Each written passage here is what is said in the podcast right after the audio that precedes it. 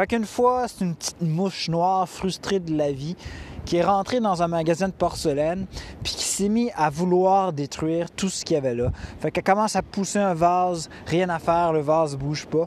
Elle commence à pousser des tasses, rien à faire, les tasses bougent pas, les assiettes, n'importe quoi, il y a rien à faire, il y a rien qui bouge. Elle est trop petite, la petite mouche frustrée. Fait qu'elle sort du magasin de porcelaine, puis elle s'en va direct dans le champ à côté.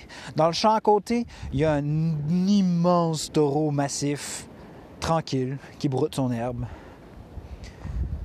Fait que la mouche arrive, elle dit rien, mais elle rentre dans l'oreille du taureau, puis elle commence à faire des bisous, bisous, bisous partout dans l'oreille du taureau. Ce qui commence à l'irriter, à l'effrayer, à y faire peur, à l'exciter.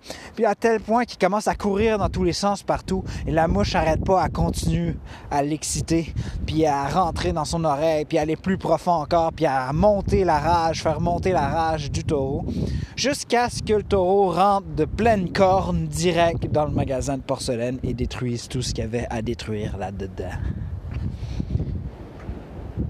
Et c'est tout. C'est la petite fable de la mouche noire.